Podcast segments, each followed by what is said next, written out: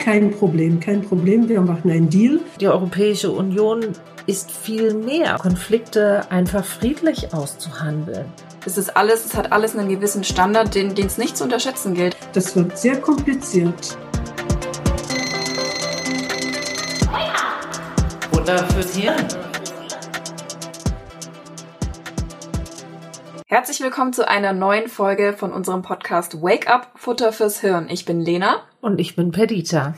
Und der Titel der heutigen Folge ist Get EU Done, die EU nach dem Brexit. Ihr habt es euch wahrscheinlich schon gedacht, dass wir Anfang des Jahres 2021 auch sofort mal über den Brexit sprechen wollen, der jetzt seit dem 1.1. dieses Jahres wirklich vollzogen ist. Also wenn ihr euch an Folge 0 erinnern könnt, ist ja der Brexit überhaupt die Ursache, dass es diesen Podcast gibt weil nämlich als junge Menschen nach dem Referendum auf die Straße gegangen sind und protestiert haben, dass sie diese Entscheidung eigentlich nicht wollten, habe ich mir ja gedacht, ey Leute, wacht auf, wake up, na, also zu spät. Aber das ist ja das Wunderbare.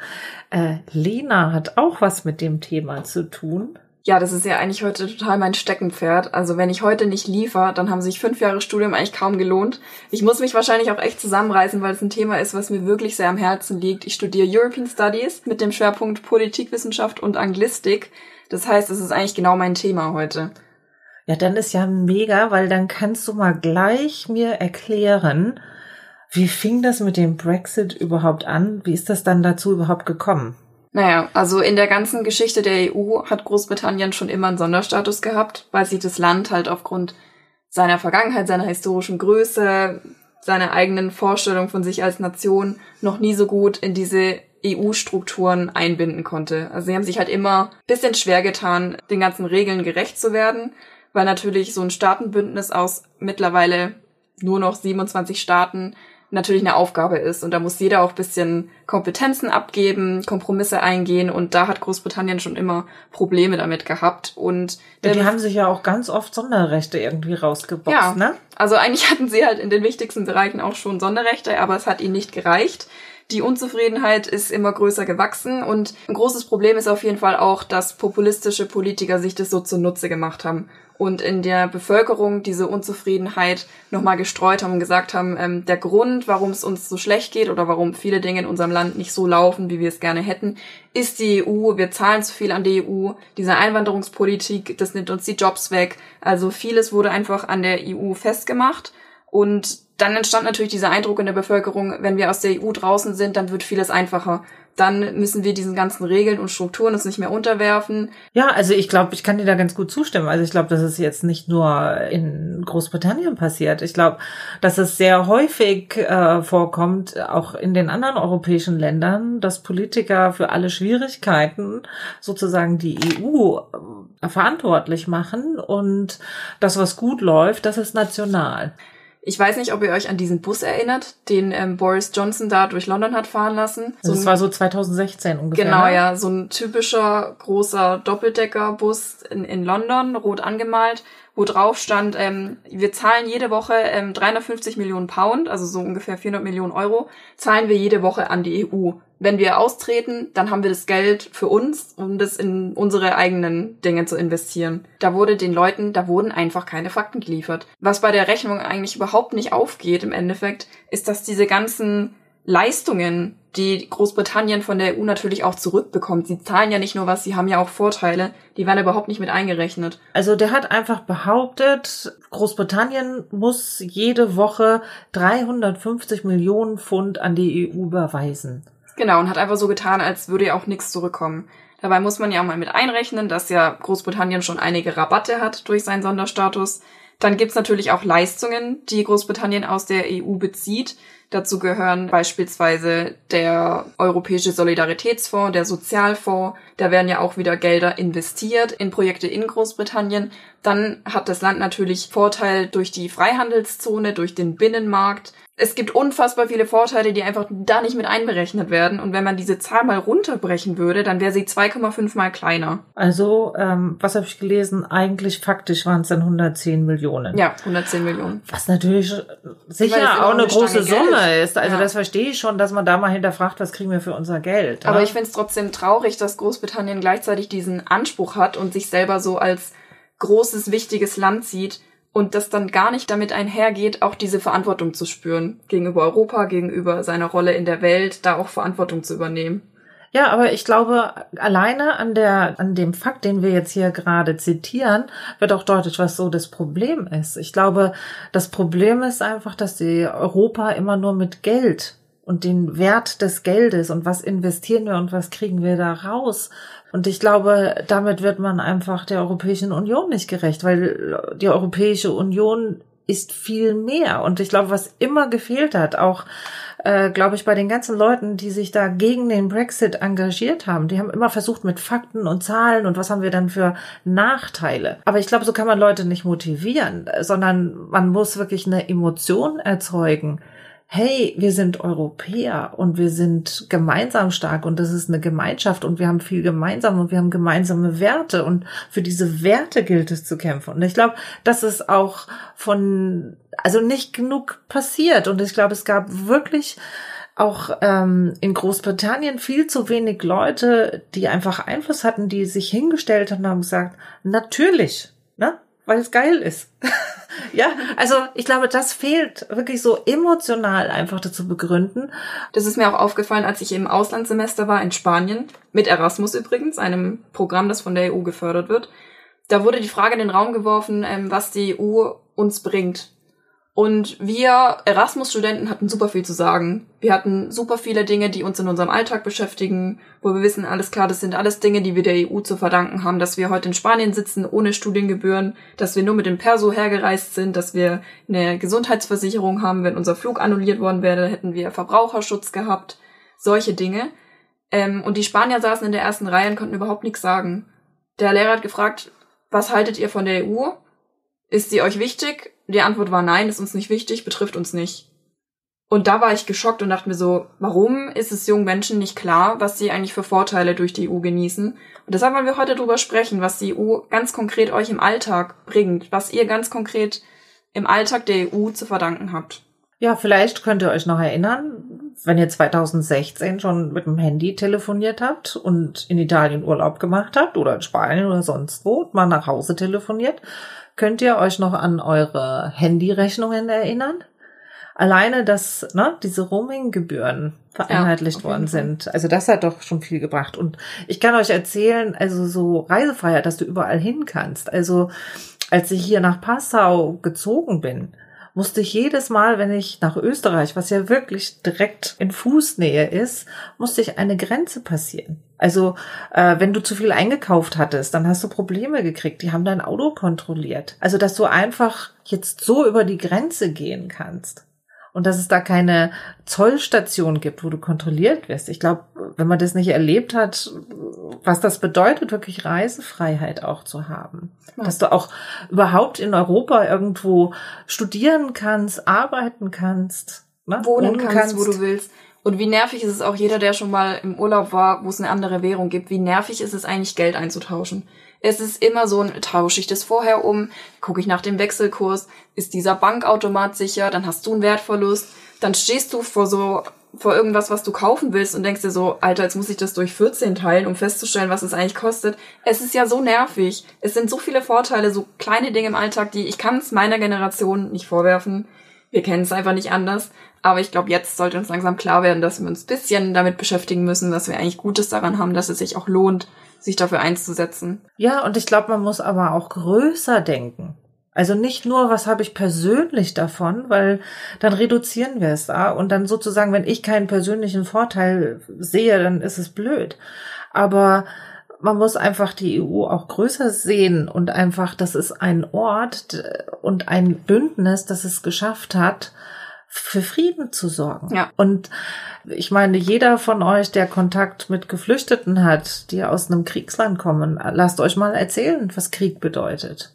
Und was für ein Wert es ist, auch im Land zu leben, wo Rechtsstaatlichkeit gilt. Und ich meine, wir haben jetzt nun mal auch Mitglieder der Europäischen Union, die nach und nach Recht und Gesetz biegen wollen zu ihren Gunsten. Ja, und der einzige Ort, wo Leute vor Ort noch hingehen können und sozusagen, hey, das wollen wir nicht, bitte überprüft das, ist die Europäische Union. Und auch das, was ja jetzt beschlossen worden ist, dass die Vergabe von Fördermitteln auch mit Rechtsstaatlichkeit verbunden sind. Das heißt, du kriegst nur Kohle, wenn du dich grundsätzlich auch an die Regeln der EU hältst. Das ist ein unglaublich wichtiges Instrument. Und wenn es dieses Instrument nicht gäbe, glaube ich, würden wir ganz schnell in einigen europäischen Ländern wieder in, in autoritäre Strukturen. Danke, autoritäre Strukturen, ja. ja. Ähm, aber auch dafür zu sorgen, zum Beispiel als Konsument, ne, dass du zum Beispiel, wenn du einen Schrott geliefert bekommen hast, wenn du ein mhm. kaputtes Gerät geliefert hast, dass du es innerhalb von zwei Wochen einfach zurückschicken kannst und dein Geld wieder kriegst. Das ist EU-Verbraucherschutz. Ja. Oder auch Umweltschutz dass sich Leute an Regeln halten müssen, wenn sie Produkte einführen. Das muss europäischen Standards genügen. Das heißt, in jedem europäischen Land kann man sich sicher sein, dass so ein zugelassenes Medikament die gleiche Qualität hat. Ja, Sicherheit ist ein ganz, ganz großer Aspekt. Also alle möglichen Standards für Lebensmittel, für Medikamente, für Waren das ist alles, es hat alles einen gewissen Standard, den es nicht zu unterschätzen gilt. Da hängt ein großer Apparat dran, dass wir uns bei Produkten, bei Sachen, die wir konsumieren, sicher sein können, dass die geprüft sind und dass die alle auf einem, einem gleichen Niveau sind. Ja, oder auch, dass einfach Wissenschaft und Forschung enger zusammenarbeitet, ja, dass also Universitäten zusammenarbeiten, also jetzt gerade bei der Pandemiebekämpfung, aber auch sowas wie zum Beispiel Diskriminierungsschutz. Es gibt eine europäische Richtlinie, wo ein Einzelner sozusagen klagen kann, wenn er oder sie diskriminiert wird. Also ja. da gibt es europäische Standards auch, was soziale Gleichheit angeht. Ja. ja. Oder auch Gleichstellung der Geschlechter. Ich kann mir einfach vorstellen, wenn es in mehreren Ländern gleichzeitig eingeführt wird und die Standards einfach in ganz Europa angehoben werden, dann entstehen dadurch auch keine Nachteile für einzelne Länder. Ja. Natürlich die Europäische Union hat für die ganzen Länder einfach ein Wirtschaftswachstum gebracht, hat dafür gesorgt, dass die Ökonomie besser wird, dass wir natürlich im Wettbewerb auch mit der Welt besser dastehen. Aber es ist halt auch mehr. Und dieses Mehr, das ist oft auch nicht mit Geld aufzuwiegen. Und deswegen ist es so wichtig, dass wir, wenn wir über die Europäische Union reden, halt dann nicht in unsere nationalstaatlichen Denken, ne, nur ich, mein Land, ne, wir müssen Vorteil haben, sondern dass man einfach sagt, wir müssen gemeinsam für Sachen kämpfen und uns anstrengen, die uns alle betreffen. Ja. Also von daher ist die Europäische Union einfach auch, ja, sage ich mal, in der Welt wichtig, dass ja. man da Teil ist es gibt ja Probleme in der Welt, die nennt man so sozusagen wicked problems, wie zum Beispiel der Klimawandel, wo man weiß, es sind Probleme, die kann man nicht auf nationalstaatlicher Basis lösen. Da braucht's immer mehrere Staaten. Und vielleicht ist es dann ganz interessant, wenn ich hier einen kleinen Exkurs mache und euch mitnehme in die internationale Staatenwelt, um da vielleicht mal noch so diesen pragmatischen Blick auch nochmal auf die EU zu bringen, weil wir haben jetzt viel über Werte und Ideen gesprochen und die EU ist natürlich auch eine Vision. Es hat viel mit, mit Idee und Ideal zu tun und man denkt sich immer so, ist ja alles schön und gut, aber was bringt es denn faktisch?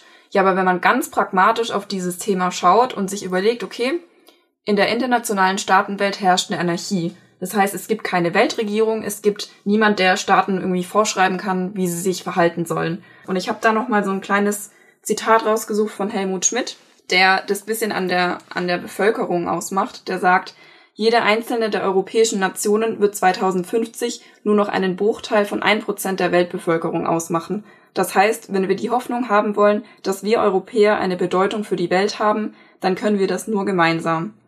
Denn als einzelne Staaten, egal ob Frankreich, Italien, Deutschland, kann man uns am Ende nicht mehr in Prozentzahlen, sondern nur noch in Promillezahlen messen.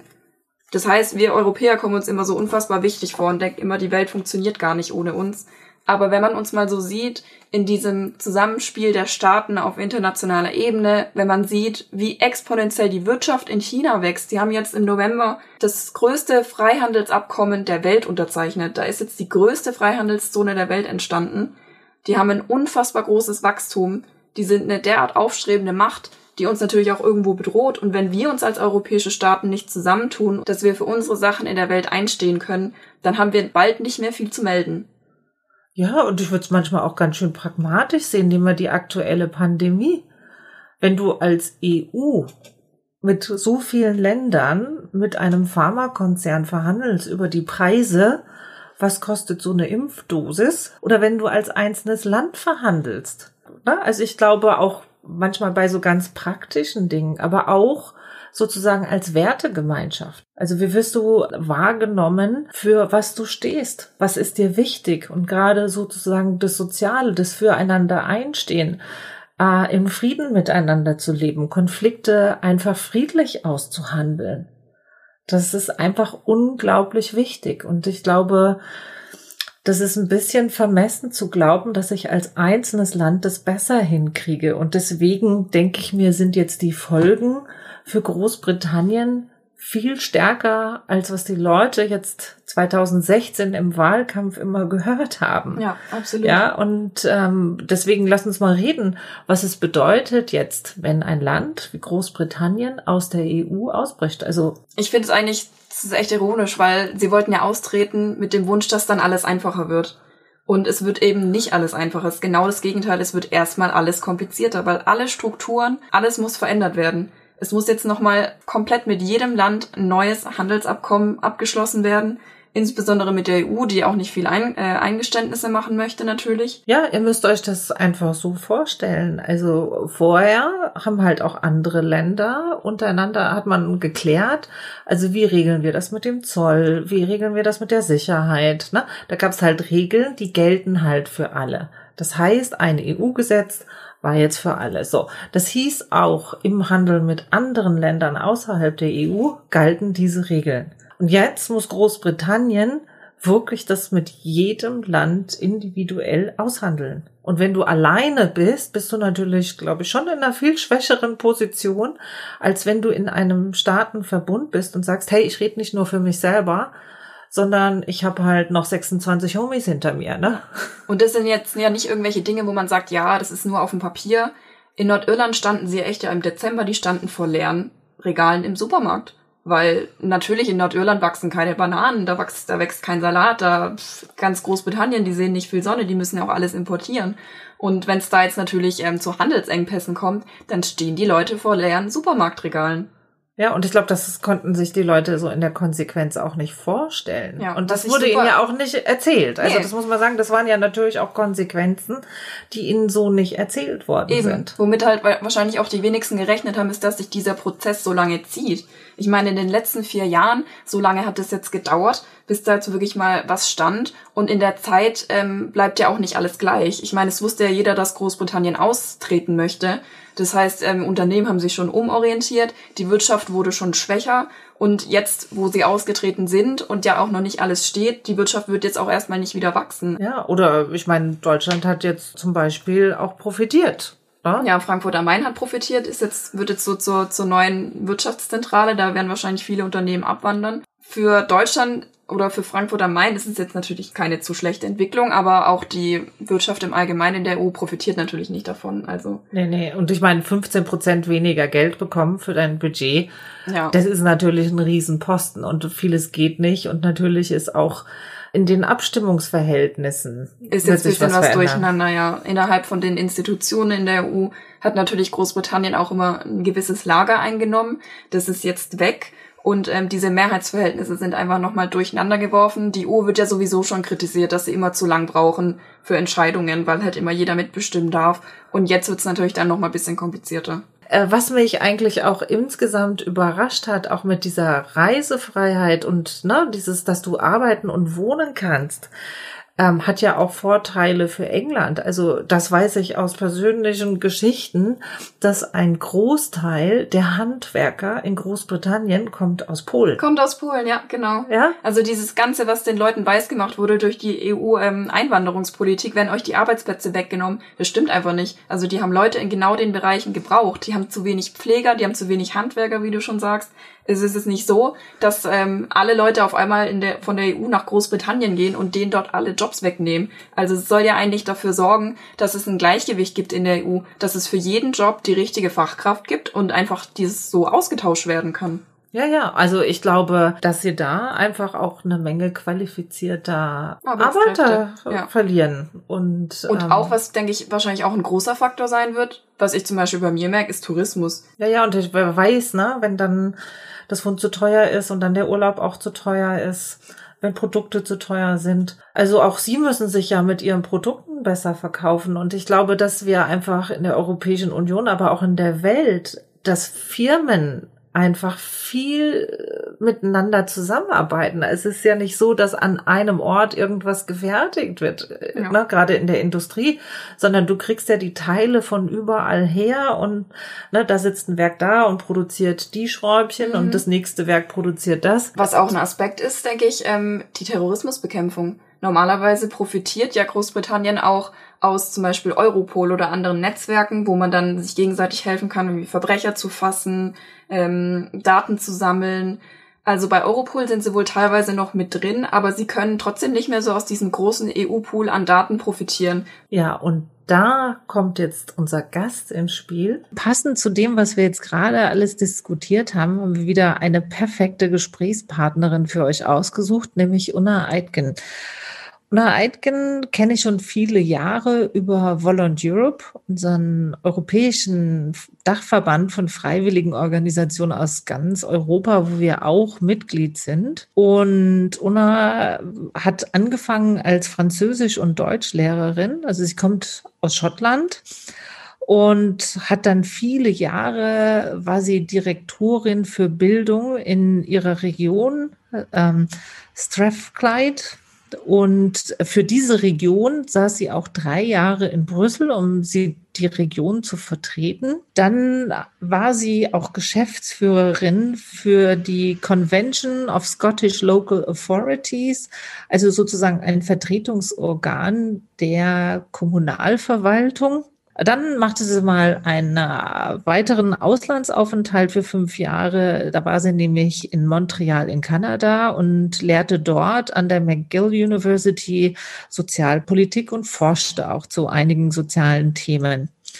Dann übernahm sie die Geschäftsführung von Volunteering Matters. Volunteering Matters ist eigentlich die größte britische Wohlfahrtsorganisation für Freiwilligenarbeit in Großbritannien. Sie ist da jetzt seit letztem Jahr nicht mehr dabei, weil sie in Rente gegangen ist. Das heißt aber nicht, dass sie aufgehört hat, aktiv zu sein. Sie ist seit einigen Jahren Präsidentin der Europäischen Freiwilligen Organisation Volunteer Europe. Aktuell engagiert sie sich auch noch in verschiedenen Organisationen, wo es darum geht, dass die britische Zivilgesellschaft immer noch eine Stimme auf europäischer Ebene hat und engagiert sich da in vielfältigster Weise. Und sie lebt aktuell in Südfrankreich. Okay, dann starte ich mal mit meiner Überraschungsfrage, auf die du dich nicht vorbereiten konntest. Nämlich Schweinsbraten mit Knödel, Fish and Chips, Pizza oder Coco Für was würdest du dich entscheiden? uh, normalerweise Fish and Chips, weil ich kein Fleisch esse. Okay. Pizza, auch Pizza, ich, ich habe Pizza ganz gerne auch. Okay. Dann mache ich direkt mal weiter mit der zweiten Frage. Und zwar, wieso engagierst du dich für die EU, beziehungsweise wie hast du dich damals für die Remain-Kampagne engagiert? Also das ist eine lange Geschichte. Wie, wie ihr weißt, habe ich Fremdsprachen studiert.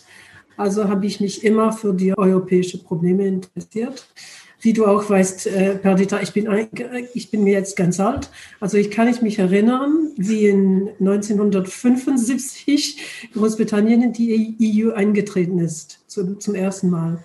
Äh, auch in der Zeit war ich für. Äh, viele Jahre nachher, wie du auch weißt, in äh, 93 habe ich, habe, hab ich einen, einen Job gekriegt als Vertreterin meiner Region in Brüssel. Und da habe ich die europäischen Institutionen aus erster Hand erfahren. Ich habe immer noch Freunde in Brüssel, wie ich gesagt habe, von dieser Zeit. Und ähm, eigentlich habe ich mich nicht für die Remain-Kampagne engagiert. Ich war in, äh, in der Zeit immer noch tätig in England und mein Verstand wollte nicht, dass ich politisch engagiert wäre.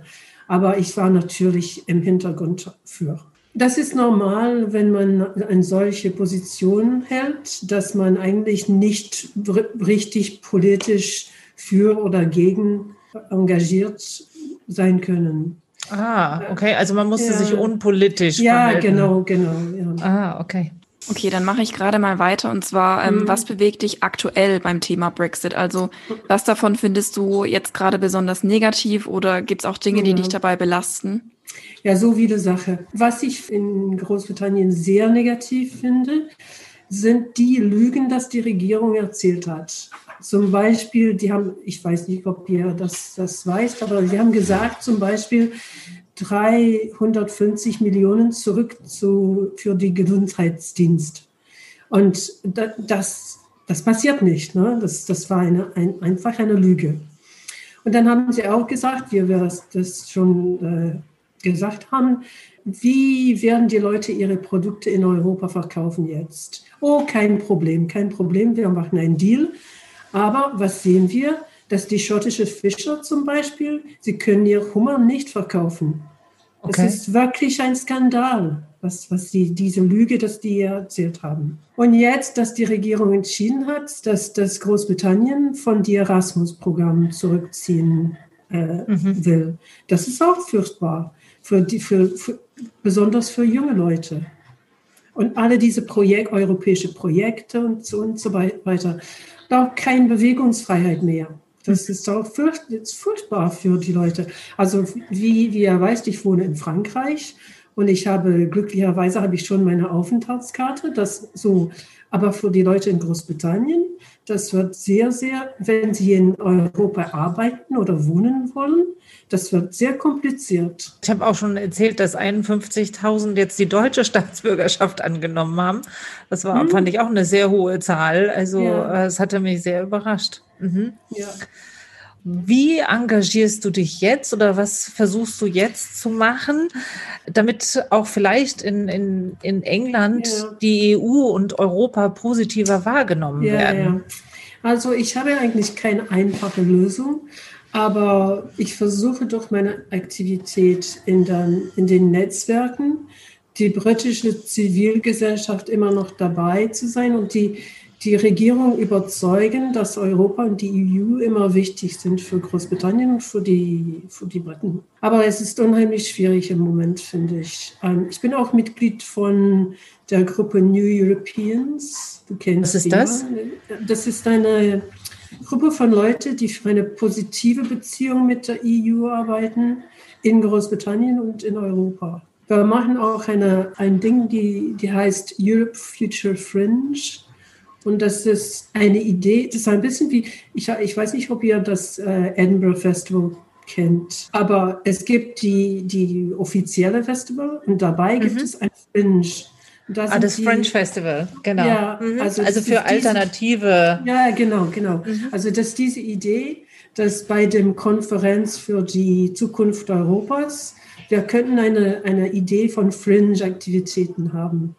Mhm. Und noch, noch einmal, um diese Beziehungen äh, zwischen äh, Großbritannien und die EU ein bisschen weiter äh, encouragieren. Mhm überhaupt im Gespräch zu bleiben, ist, glaube ich, wichtig. Ja, genau. Und ich bin immer im Gespräch mit den, mit, mit den Leuten in Großbritannien, diese zum Beispiel Paul, die meine, meine äh, Position als Direktor von Volunteer Matters genommen hat. Äh, ich bin immer im Gespräch mit, mit, mit ihm, dass er ein bisschen die, die Beziehung äh, immer noch ähm, aufrecht erhält ja, und, genau. da einfach, dass er weiterhin auch europäische Projekte oder Beziehungen ja, genau. Pflegt. Und ihr, ihr, also er spricht mit der Regierung re regelmäßig. Mhm. Was ist denn so dein, dein Hauptargument oder dein Hauptanliegen, wenn du jemanden davon überzeugen willst, dass es sich lohnt, sich für Europa zu engagieren? Ich glaube, dass die Leute sind eigentlich, sind, die, die, die wissen nichts darüber. Die, die, die, die glauben nur diese Lüge und auch die jungen Leute, die wissen nicht, was die, was die jetzt verloren haben. Und ich glaube, um diese, diese jungen Leute zu überzeugen, dass die irgendetwas verloren hat. Nicht nur Bewegungsfreiheit, aber die, die Chance, in Europa zu, arbeit, zu arbeiten, zu wohnen, das ist wirklich, das wird, alles wird komplizierter. Und das, das haben sie nicht irgendwie, das verstehen sie noch nicht. Ähm, wenn es was gäbe, was du jetzt so mit einem Schlag im Denken oder im Handeln von den Menschen verändern könntest, was wäre da dein Wunsch, was sich da sofort ändert? Nur, dass die diese Lüge nicht glauben, dass die irgendwie ein bisschen klarer sehen können. Also diese, diese schottische Fischer, das ich erwähnt habe, also sie haben gesagt, die waren gegen Europa. Die haben nicht gewusst, wie kompliziert das werden wird. Zum Beispiel diese, diese Problem von Migranten und äh, Asylbewerber. Ich habe, ich habe gelesen, dass jetzt nur 5% der Leute in Großbritannien haben diese Probleme äh, oder glauben, dass diese Problem ist, ist wichtig.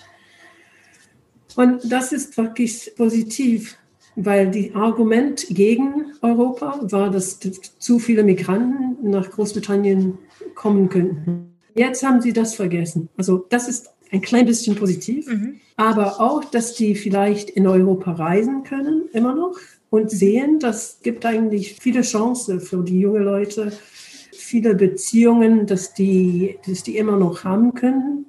Das, das würde ich wünschen. Aber mhm. das, ist, das ist kompliziert und schwierig, finde ich. Aber dass du den wünscht, macht es trotzdem. Ja. Ne? Also sozusagen, er lebt Europa. Ja, genau, er lebt Europa. Vivement l'Europe.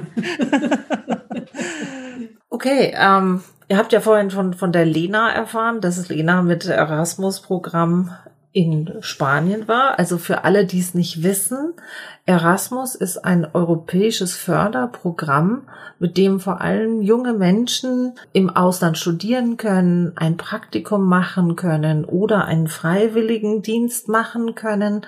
Das heißt, die EU gibt dir Geld, ähm, dass du zum Beispiel im Ausland studieren kannst. Wie war es bei dir? Also ich habe einmal ein Praktikum gemacht und war einmal im Auslandssemester und ähm, jedes Jahr wird praktisch dieser Pool an Geld neu inspiziert, wird geschaut, okay, wie viel Fördergelder sind da und dann bekommt man je nach Land einen monatlichen Zuschuss.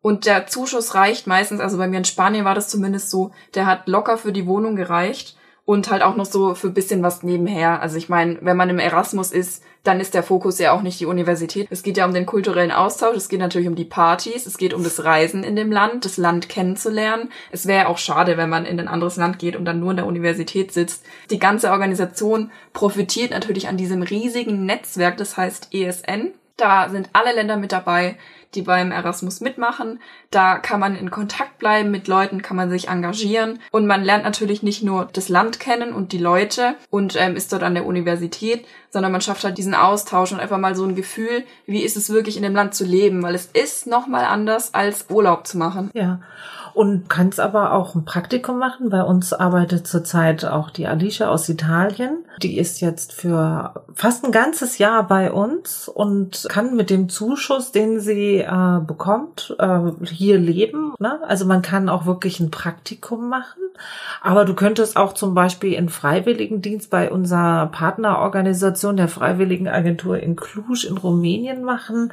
Es gibt auch ganz tolle Workshops, die man besuchen kann. Also ich selber durfte 2019 für eine Woche an einem ganz tollen Workshop in Holland teilnehmen, wo ich unglaublich viel gelernt habe und habe auch wie du unglaublich viele tolle Leute kennengelernt, mit denen ich jetzt neue Projekte mache. Auch dieses Projekt Wake Up ähm, ist ja mit Erasmus-Mitteln finanziert und wir haben ein kleines lokales Solidaritätsprojekt, mit denen wir zum Beispiel unser Mikrofon, mit dem wir das Hosting bezahlen können. Also diesen Podcast gäbe es ohne dieses Programm Erasmus nicht nicht. Und das Traurige ist, dass die britische Regierung entschieden hat, dass sie komplett aus Erasmus aussteigt.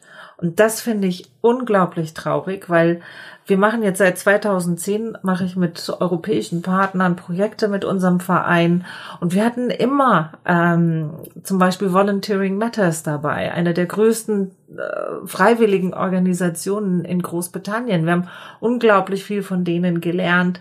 Die haben von uns gelernt. Es war immer eine tolle Zusammenarbeit. Und sie können ab diesem Jahr nicht mehr mitmachen.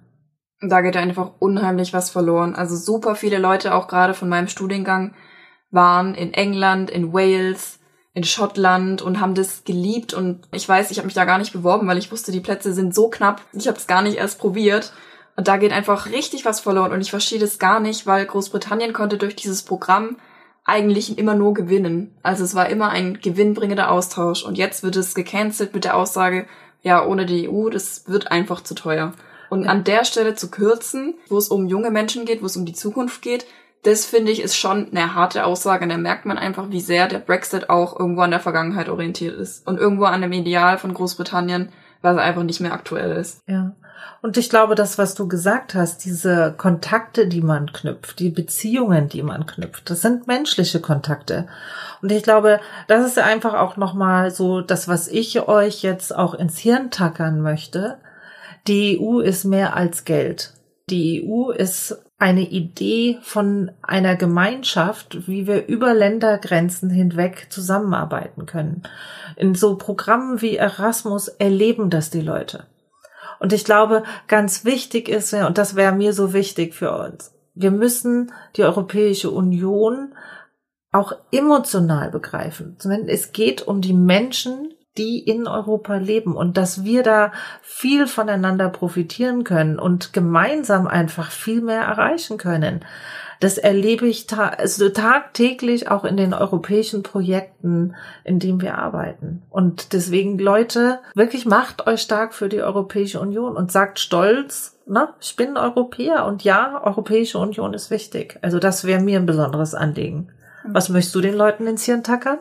Ja, mein besonderes Anliegen ist auf jeden Fall, dass diese Aussage, die EU betrifft mich nicht, die gilt nicht. Die EU betrifft jeden. Das Trinkwasser, das aus dem Hahn sauber rauskommt, das sind alles Dinge, die wir der EU zu verdanken haben. Und vor allem die Leute meiner Generation, meines Alters, wir kennen es nicht anders, aber es kann sehr wohl anders kommen. Und es ist schon irgendwo unsere Verantwortung, uns damit auseinanderzusetzen und das auch weiterzugeben, dass das Projekt EU nicht scheitert, weil wenn sich in den nächsten Jahren nichts tut und wenn die Entwicklungen weiter so stagnieren, dann sieht's schlecht aus für das Projekt und es wäre so unfassbar schade, weil es ist unsere einzige Option. Ich sehe keine andere Zukunft für uns als einzelne Nationalstaaten auf dem Kontinent Europa als die EU. Genau. Und deswegen haben wir auch wieder Challenges für euch vorbereitet, damit ihr passend zum Thema auch mal was für euch praktisch umsetzt. Genau, und Lena um dieses, startet. um dieses Argument, mit dem die EU betrifft, mich nicht ähm, direkt widerlegen zu können, würde ich euch bitten, dass ihr alle mal auf die offizielle ähm, Website von der EU geht. Da gibt es dann einen Abteil, das heißt ähm, What Europe Does for Me. Da gibt's genau drei Punkte. Da könnt ihr einmal schauen, ähm, was macht Europa in meiner Region. Da könnt ihr zum Beispiel, ich habe das für Passau gemacht, die Region Passau eingeben und dann schauen, welche Projekte werden denn da gefördert. Da habe ich zum Beispiel rausgefunden, dass die EU 2013, als das Jahrhunderthochwasser hier in Passau war, hat der Solidaritätsfonds der EU 50 Millionen Euro ähm, an Geldern für das Hochwasser dazugegeben, also um die ähm, Folgen des Hochwassers zu bekämpfen. Und ähm, da seht ihr einfach mal, was für Projekte einfach konkret bei euch zu Hause gefördert werden. Zum Beispiel die Niederbayerische Handwerkskammer hier in Passau wird gefördert. Das heißt, da wird kleinen Betrieben geholfen, dass sie ihre Ausbildungs-, ihre Lehrstellen halten können. Also es geht nicht immer nur um das große Ganze, es wird auch einfach mal direkt vor Ort, wirklich da, wo es brennt, geholfen. Und dann tut's ganz gut zu sehen, was da wirklich gemacht wird. Und in dem zweiten äh, Punkt, ähm, der heißt In meinem Leben, da sind 500 Notizen gesammelt. Da könnt ihr euch einfach mal ein bisschen durchklicken. Da ist für jeden was dabei. Da sind einfach Kategorien genannt, wie, was ist ich, wenn ihr gerne Online-Spiele spielt, wenn ihr gerne nach Lateinamerika reist, wenn ihr Bergsteiger seid, wenn ihr Biolandwirte seid. Da ist für jeden was dabei, wo einfach genannt wird, okay, welche Vorschriften, welche Regelungen, was hat die EU da gemacht in dem Bereich, um den Bereich sicherer zu machen, attraktiver, ja. Also, sozusagen Challenge Nummer eins, informiert euch mal, wo sind die Vorteile von der Europäischen Union für mich persönlich. Die zweite Challenge wäre, wenn jemand von euch mithilfe eines EU-Programms ein Praktikum gemacht hat, studieren war oder äh, vielleicht einen Freiwilligendienst gemacht hat, könntet ihr bitte ein kleines Video von euch drehen und ganz kurz euren Namen sagen, sagen, wo ihr wart, was ihr da genau gemacht habt und wie euch das persönlich weitergebracht hat. Und es wäre super, wenn ihr uns dieses Video schickt. Und die letzte Challenge für alle, die vielleicht noch nicht an eurem europäischen Programm teilgenommen haben, Schaut auf den entsprechenden Webseiten, die ihr dann auch in unserer Linkliste finden wird und schaut, ob es nicht ein Programm gibt, an dem ihr teilnehmen wollt, um mal in einem anderen europäischen Land zu arbeiten, zu studieren, einen Workshop zu besuchen oder einen Freiwilligendienst zu machen. Hey Leute, nutzt die Möglichkeiten, die die Europäische Union auch für jeden Einzelnen von uns bietet. Wir freuen Und uns dann über euer Feedback. Das könnt ihr uns wie immer gerne an wakeup@gemeinsam-in-europa.de senden oder ähm, über die sozialen Netzwerke. Könnt auch gerne wieder auf unserer Website vorbeischauen, futter-fürs-hirn.de. Da findet ihr dann auch wirklich nochmal ausführlich die Links zu den Themen, die wir heute behandelt haben, aber auch die entsprechenden Links auf die Webseiten, die wir euch jetzt gerade empfohlen haben. Dann haben wir noch einen kleinen Hinweis für euch auf die nächste Folge Home Alone. Da geht's um Homeschooling und um das digitale Studium. Da würden wir uns auch freuen, wenn ihr wieder einschaltet. Genau, und in diesem Sinne. Tschüss. Und bleibt wach.